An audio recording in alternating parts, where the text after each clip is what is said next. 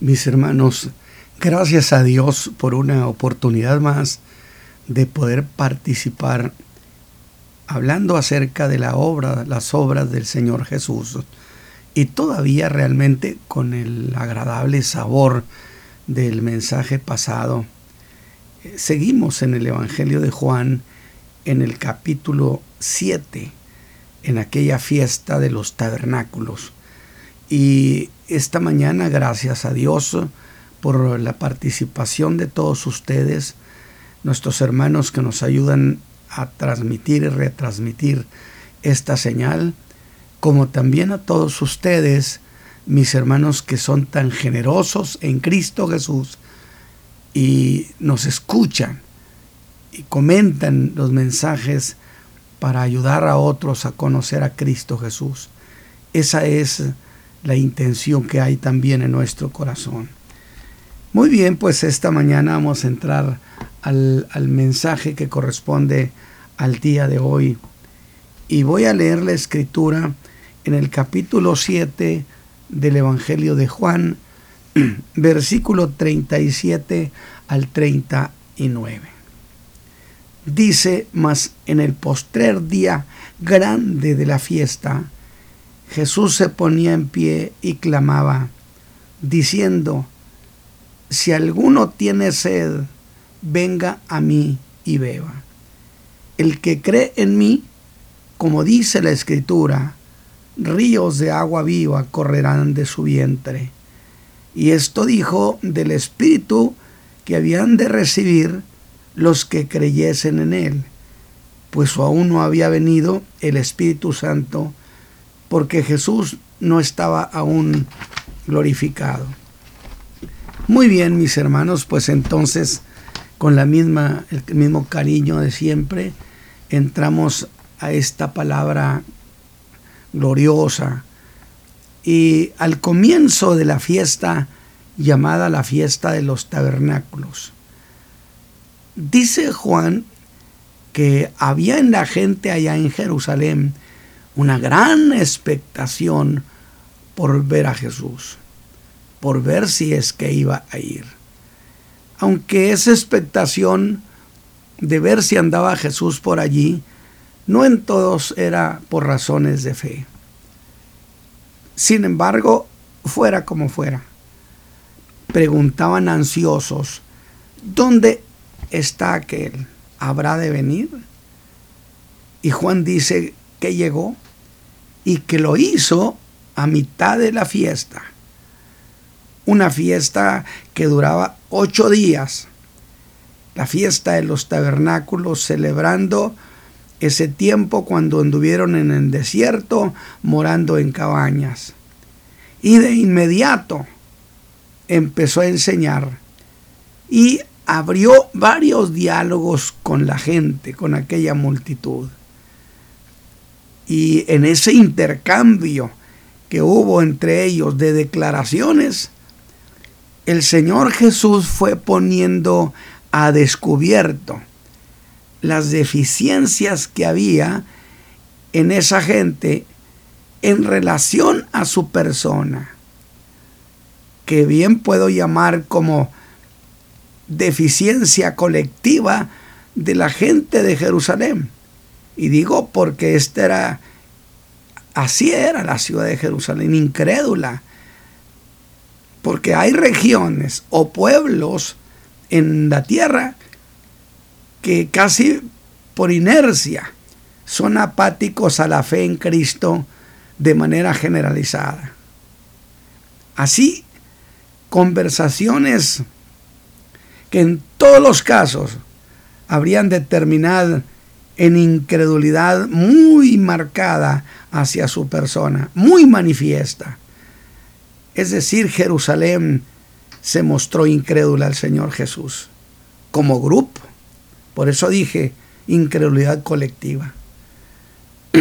Y es que había una cuestión de fondo, que el Señor Jesús había establecido muy claro ante los ojos de ellos que para recibir el perdón de los pecados y tener vida eterna, era exigencia ineludible creer en Él, pero creer en Él como el Salvador, como el Mesías, como el Cristo de Dios.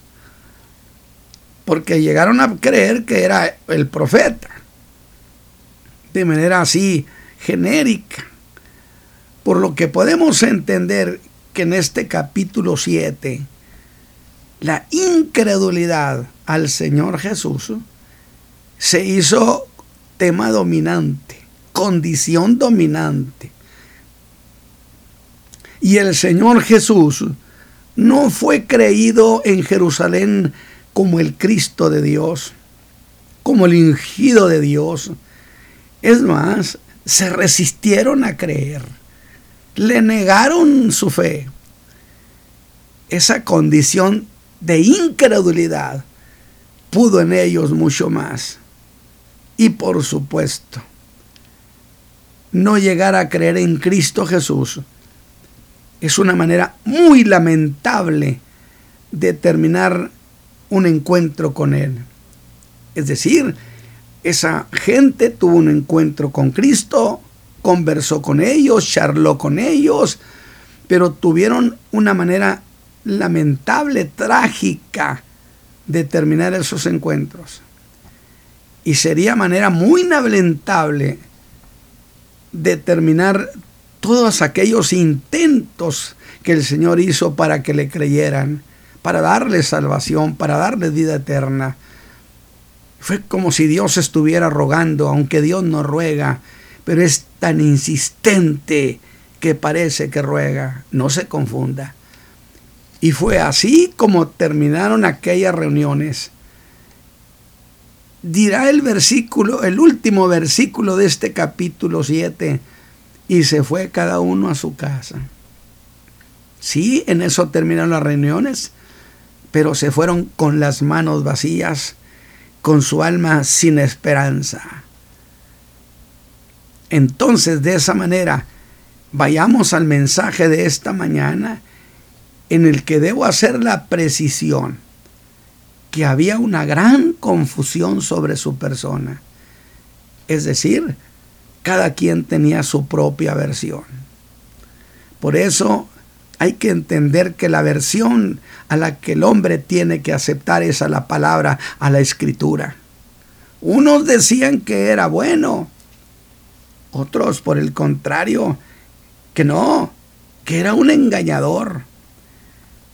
Y otros más impresionados preguntaban, ¿cómo saben letras no habiendo aprendido? Están tratando de investigar cómo sabía letras en vez de querer preguntar y entender quién era él. Y ante ese mar de confusiones, mis hermanos, el Señor Jesús establece, fíjense bien lo que le digo, en ese mar de confusiones de que si es esto, que si es esto otro, el Señor les establece un principio que los pueda sacar de esas confusiones. Y les dijo que era viendo qué decían las escrituras, diciendo el que quisiere conocerá de la doctrina, que ese camino de la palabra es muy firme, que no les conviene ir por el camino de los especuladores. Qué interesante, qué interesante cuestión ha establecido el Señor. ¿Quieren evitar las confusiones? Pregúntenle a la Escritura. Que eso es justamente lo que esta generación no hace. ¿Cómo evitar las confusiones de este tiempo? Si la gente ha perdido en las iglesias cristianas ha perdido la práctica de ir a ver qué es lo que dicen las escrituras sobre tal o cual cosa. Yo lo he mencionado. Dicen, pero es que a mí el Señor me lo dijo. Sí, pero eso que dices que te dijo no está de acuerdo con la escritura y ellos alegan y dicen, pues no sé, pero a mí me lo acaba de decir.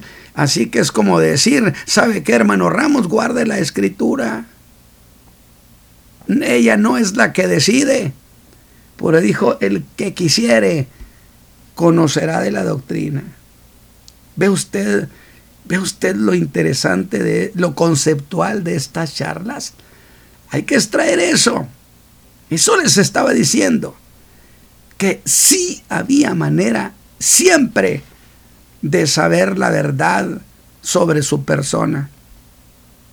Que en las escrituras encontrarían esa verdad, pero que no querían hacerlo. Y se apoyaron esas gentes en lo que yo llamo la fe de opinión. Es decir, el yo opino, el yo creo, el yo pienso que esto es así. Se apoyaron en la fe de opinión. Usted apóyese en lo que dice la escritura y va usted a ver lo que sucede con su vida. Otros más especulaban diciendo, ¿habrán entendido los príncipes que Él es el Cristo? Note este detalle, porque aquí encontramos una cuestión más. ¿Habrán entendido los príncipes de que Él es el Cristo? Sería algo como decir, si ellos dicen que sí, entonces nosotros diremos que sí. ¿Sabe qué estaban haciendo? Buscaban apoyar su fe en terceros y no en una fe personal. ¿Acaso usted espera creer en Cristo cuando los demás crean? Cuando que la salvación es una salvación personal que hemos dicho, si usted quiere, Dios quiere, aunque el mundo no quiera. Alabado sea Dios. Yo le estoy pidiendo que vaya a ese encuentro con el Señor Jesús. Parecían creer en Él. Pero el Señor Jesús estaba poniendo a descubierto que la fe de ellos, dije, era una fe de superficie esa fe que parece extraordinaria, verdadera, que se distingue porque es una fe que no tiene la audacia de asociarse con Cristo verdaderamente. No dura, no permanece. Y esa persona buscará cuidadosamente no comprometerse con Cristo. A esto les llamamos esa gente que es muy práctica, los pragmáticos. Son los que dicen, no, no, yo soy muy práctico, yo me mantengo al margen. Ahí que los demás ahí van, pero yo me mantengo aquí a la expectativa. Pero cuando hay fe verdadera, hermanos, alabado sea Dios, usted que sabe lo que recibirá Cristo, no tiene ninguna reticencia ni temor de ser identificado con el Salvador.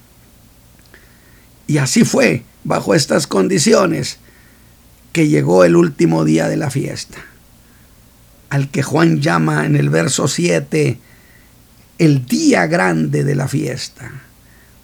Pero, grande, ¿por qué? Porque ese era el día eh, con el que se cerraba la fiesta. Era el octavo día. Ese era el día cuando explotaba la alegría en todos los corazones era el último y el más alegre. Es decir, así terminaban con alegría el que hubieran andado por el desierto bajo condiciones tan difíciles. Al final de todo, se alegraban, se gozaban. Y grande por la ceremonia tan significativa que se hacía. Mire, se daba una procesión impresionante según hacen las narraciones.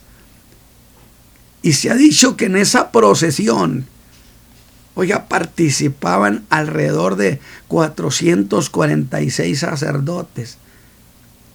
Información que algunos intérpretes nos han dado. Procesión que empezaba ya en el templo y bajaba hasta el llamado estanque de Siloé. Y esto que le voy a decir, mi hermano, póngalo en su corazón. Era ese estanque, una fuente del cual, de la cual brotaba el agua. Ahora, en eso de decir que el agua brotaba, es decir, el agua saltaba con fuerza. Y allí hay una figura hermosísima, muy gloriosa, que quiero que usted la vea el agua saltaba haciendo una fuerte corriente. Y a eso le llamaban ellos agua viva o aguas vivas o corrientes de aguas vivas, porque era agua que no estaba estancada, era agua que se renovaba constantemente. Qué figura tan preciosa del Espíritu Santo. Y pienso, ¿cómo habrían de desear los sedientos esas corrientes de aguas vivas? Bien, pues ese día de esa ceremonia, ese día donde apelaban al agua, un sacerdote cargaba un cántaro de oro, tomaba agua, esa agua viva. Mientras tanto el pueblo estaría atento. Era una ceremonia multitudinaria. Pero veamos esa procesión venían subiendo hacia el templo y el sacerdote se paraba ante el altar y ese sacerdote derramaba el agua. Era ese momento altamente reverencial, un momento único en el que nadie se atrevería a interrumpir esa ceremonia. Era un silencio reverencial expectativo, hasta que el sacerdote que había llevado el agua levantaba la mano hacia el fuego, hacia el pueblo, en señal que el agua había sido derramada en el altar de Dios. Gloria a Dios. Y es cuando con emoción profunda la congregación cantaba eso que le llamaban el jalel, en el que se hacían grandiosas declaraciones en los salmos. Vea eso. Y Jesús estaba participando en entre aquella multitud y sin duda muy pendiente de ese momento. El pueblo repetía las declaraciones de los salmos. Después de dar gracias, de haber orado, de haber solicitado a Jehová salvación, ayuda, prosperidad. Después de eso, se hacía un espacio de un silencio reverente. Piense, piense, se ha hecho ese silencio. Y es cuando dice Juan en el verso 38 que Jesús rompió el silencio. Sin duda se puso de pie y poniendo toda su energía estando evidentemente en un lugar alto y visible, clamó con fuerza, si alguno tiene sed, venga a mí beba. Alabado sea Dios. Yo no sé si usted vaya junto conmigo notando, sigue siendo la idea desde el capítulo 6 del Evangelio de Juan, todo lo que ha planteado Jesús es crean en mi persona, crean en mi persona para que puedan tener vida eterna. ¿Quieres saciar tu vida? Ven a mí. Vea de cerca esta cuestión. Escúchelo. Está hablando en términos personales. Dice, venga a mí. No es un vayan a alguien. Era no, vengan a mí que implicaba una gloriosa y eterna realidad, que nadie puede saciar la sed de su alma más que el Hijo de Dios. Alabado su nombre. Estaba reclamando que no fueran a nadie, que no buscaran solución en otra parte, que Él era el único que podía hacer eso. Según seguía intenso el reclamo, del Señor Jesús de que creyeran en Él, de ir a Él, porque solo yo hago estas cosas. Y esta, mis amigos que me escuchan, es una de las grandes doctrinas de la gracia, la fe personal, la fe en la persona de Cristo Jesús y en nadie más. O usted no recibe nada. Porque el Padre no oye más que a su Hijo amado Jesús. Y si usted quiere ir a Dios, está establecido que todas las cosas el Padre las puso debajo de sus pies y que nos oye solo a través de su Hijo. Lo que cancela toda idea de ir por otra ruta. Así que con absoluta seguridad, sabiendo quién era y de dónde había venido, con toda justicia hace el reclamo. Y ese reclamo de creer en Él, de ir a Él, es el mismo para esta mañana. Y a semejanza de la figura de la necesidad de agua para calmar la sed. Ilustra la sed del alma que anhela aguas vivas, que se convierte en un sinónimo de revivir, como hace el agua revivir la tierra seca. Gloria a Dios. Si usted va, va a Él, eso hará con usted. Muchas veces hemos visto la tierra hasta abierta por tan seca que está. Pero cuando viene el agua, ésta se alegra, la recibe, se alegra la tierra y florece. Eso hará con usted. Hágalo. Y yo le digo, hágalo porque Él lo dijo, no más por eso. Usted Padre, tu Hijo dijo que viniera a Él y yo vengo a, a ti a través de tu Hijo amado. Sin embargo, yo quiero pedirles que veamos esto más de cerca. Eso de vengan a mí. Está diciendo que esa agua solo Él la daba. Esa es una cosa. Es cierto, solo Jesús salva. Nadie más que Él da perdón, nadie más que Él da salud a la vida. Sí, pero había una segunda cosa Dijo, el que quiera esta agua, venga a mí. Entonces ciertamente estableció que el agua solo él la daba, pero que había que ir a él. Ir hasta donde él estaba clamando en ese momento. Es una figura que enseña a ir eh, a Él en todos los tiempos de todas partes de la tierra. El griego dice que había que acercarse a Él. Ahora, ¿es posible que no estuviera muy cerca? Sí, pero ¿quién está hablando de distancia en metros? Ni siquiera distancia en tiempo. Entonces, ¿de dónde, ¿desde dónde había de venir el que quiere que Jesús le dé el agua viva? Yo le pregunto, a tanta distancia de tiempo que lo dijo hace dos mil años. ¿Desde dónde tiene usted que venir a Jesús? ¿Desde dónde? Para poder recibir esa nueva vida. Se lo voy a decir con la confianza que tengo en, en la obra de Cristo.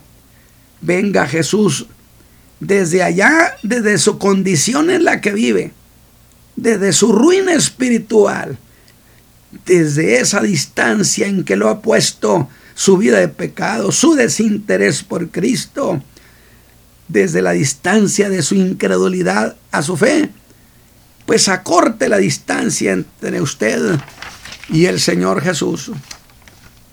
Ahora mismo, dígale que usted quiere acercarse a Él. Pero el Señor hace otro ofrecimiento. Ha ofrecido el agua. Pero ahora el Señor hace otro ofrecimiento que no necesita interpretación, porque fue explícito, fue abierto, fue directo. Y mire lo que dijo, el que cree en mí. ¿Se ha dado cuenta del reclamo constante? El que cree en mí, el que viene a mí, el que me acepta a mí, el que cree en mí, como dice la escritura, ríos de agua viva correrán de su vientre. Si quiere alguien, si alguien cree en mí, adentro de su vida habrá una corriente que salte para vida eterna. Esta era otra parte de su ofrecimiento. El pueblo entendía eso, porque el agua era también una figura del derramamiento del Espíritu Santo. Alabado sea Dios.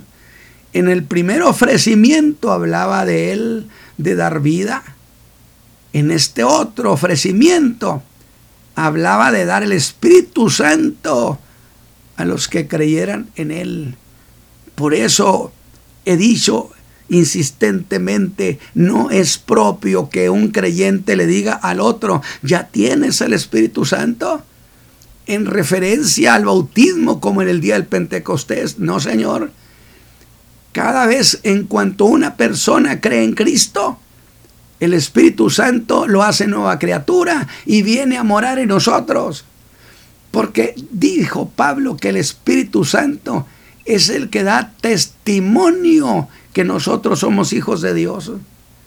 De tal manera que eso es precisamente lo que Jesús dijo en aquel que crea en mí. Va a morar el Espíritu Santo. Y ese Espíritu dentro de él será como un río de agua viva. Lavado sea Dios. Que es a lo que yo le llamo precisamente la llenura esa llenura, ese derramamiento no externo, sino el derramamiento interior, porque el Espíritu mora en el creyente, mora en nosotros. Qué figura tan extraordinaria. Dijimos entonces, pero en los dos casos, sea que para recibir, saciar el alma, recibir vida eterna, o el Espíritu Santo, el principio para conseguirlo era el mismo. ¿Cuál? Había que ir a Él. ¿Cómo? Pues creyendo en Él como el Salvador, invocando su salvación. El que cree en mí, como dice la Escritura, ríos de agua viva correrán de su vientre, es decir, de su interior. No es una cuestión externa, es interna, en el hombre interior. Allá mora el Espíritu de Dios. Correrán desde su interior, porque el Espíritu Santo estará dentro de usted. Su gozo no se podrá acabar. Cuando un creyente empieza a entristecerse y a perder el gozo, es porque no le ha dado importancia al Espíritu Santo en él y algunos llegan hasta menospreciarlo, apagarlo. Y la verdad es que nadie se va al pecado lleno de gozo. El creyente que no cuida este río de agua viva puede ir poco a poco perdiendo interés en la vida de Cristo Jesús. Pero si usted lo mantiene esta verdad en usted, y si usted se ocupa de la vida en el Espíritu, usted se convierte también en una fuente. Pero hubo más cosas. Dice el versículo 40. Entonces alguno de la multitud, oyendo esto, ¿sí? el del agua que brota, el de recibir el Espíritu Santo como un río, empezaron a decir, verdaderamente este es el profeta. Y yo digo, allí ha aparecido otra versión, la del profeta, que es bíblico, por supuesto, Moisés lo había dicho. Y usted dirá, hermano Ramos, parece que la fe está naciendo en ellos. Sí, estaban haciendo la fe en un profeta, pero la fe no necesaria, no tiene que ser en que es un profeta, sino que Jesús además es el Cristo de Dios, es el Salvador del mundo. La fe es específica. ¿De qué profeta hablaban además? Bueno, quién sabe. Pues uno que Moisés anunció de manera muy honorable que Dios levantaría profeta como él. Pero espere, con todo y eso, ¿podrían creer que Jesús era el profeta anunciado por Moisés. Pero lo asociaban con que ese profeta era Jesús, era el Cristo. Porque si solamente lo veían como un profeta, no estaban viendo a la persona de Cristo Jesús el Salvador. Usted tiene que centrarse. Cristo Jesús no es un gran gurú, no es un gran maestre de una, de una época. No, no, no, no. Jesús es el Cristo de Dios a quien usted debe reconocerlo como el que Dios autorizó, al que ungió y al que le autorizó para que le diera redención. Pero eso es cosa distinta a creer que Jesús es el Cristo. Pues al no creer que ese Jesús era también el Cristo, la salvación no llegaría a ellos. Jesús podía ser el profeta de Moisés, pero al no creerle que era el Salvador, seguían sin dar, sin dar en el blanco. Esta mañana usted ve al Señor Jesús estrictamente como el Salvador del mundo, como el que pagó sus pecados y como el Hijo del Dios viviente. Vea eso. Le creían a Moisés según ellos, pero a Jesús le seguían regateando su fe. Entonces se paraban de alguna manera a su persona como el Cristo de Dios. Y yo le digo, ¿por qué regatea tanto a ver a Jesús como su Salvador, a reconocerlo como lo que Él es? Si no hay ese creer que Jesús es el Cristo, el ungido, el autorizado de Dios para darnos redención, usted se sigue quedando con las manos vacías como aquellos que ese día terminaron, se fueron a sus casas, pero se fueron con su alma sedienta y morirían en sus pecados. Aunque haga usted las declaraciones más piadosas de la persona de Jesús, de nada le servirá si no lo reconoce como su Salvador, como el que pagó sus pecados. Pero en cambio vea estos otros. En el verso 41, otros decían, este es el Cristo, este es el ungido de Dios. Oye, y pareciera que ahora sí hay quienes creyeran en él, pero a esos algunos de la multitud les puso otra vez la misma objeción del mensaje pasado y les dijeron, ¿de la Galilea ha de venir el Cristo? Oiga, y ante esa objeción que les dieron, ese grupo se detuvo. Tan simple, doblaron sus manos a los soldados que atrevidamente testificaron a favor de Jesús, diciendo el, al liderazgo judío, nunca ha hablado hombre como este hombre. Lo regañaron. Es decir, a los que creyeron en Cristo a veces salen regañados, diciéndoles, ustedes también están engañados. Vea, esa es la clásica conclusión de la incredulidad que los que creen en Cristo Jesús somos gente engañada. Y puede ser que nadie le crea al Señor Jesús, pero déjeme decirle algo esta mañana. Si nadie le quiere creer al Señor, créale usted. Si nadie lo quiere aceptar, acéptelo usted. Porque si usted quiere, Dios quiere, aunque los demás no quieran. Pero se negaron a darle su fe a Jesús. Y esto termina con lo que llamé como un lamento en la escritura. Un lamento, sí, que anunciaba tragedia, era como un epitafio. Lóbrego, pues dice escuetamente ese día, cada uno se fue a su casa. Sí, se fueron y no le dieron al Señor Jesús su fe personal. Volvieron a sus casas, pero con las manos vacías negaron recibir esa agua de vida, se negaron a creerle y ellos morirían en sus pecados y posiblemente una gran parte de esa multitud para castigo eterno.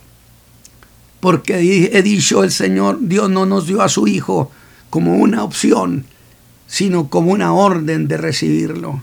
Padre eterno, esta mañana, Señor, glorifico tu nombre. Y te doy muchas gracias por estas palabras, por esta enseñanza. Te ruego que cada palabra, Señor, que he hablado en tu nombre y que he citado palabras de tu Hijo amado Jesús, se conviertan, en Señor, en una fuerza viva en el corazón de los que las escuchan. Que sucedan cosas una vez más te lo ruego, apóyanos con el poder de tu gracia, con tu Espíritu Santo, en el nombre de Jesucristo, Señor nuestro. Amén. Mis hermanos, que el Señor Jesús los bendiga.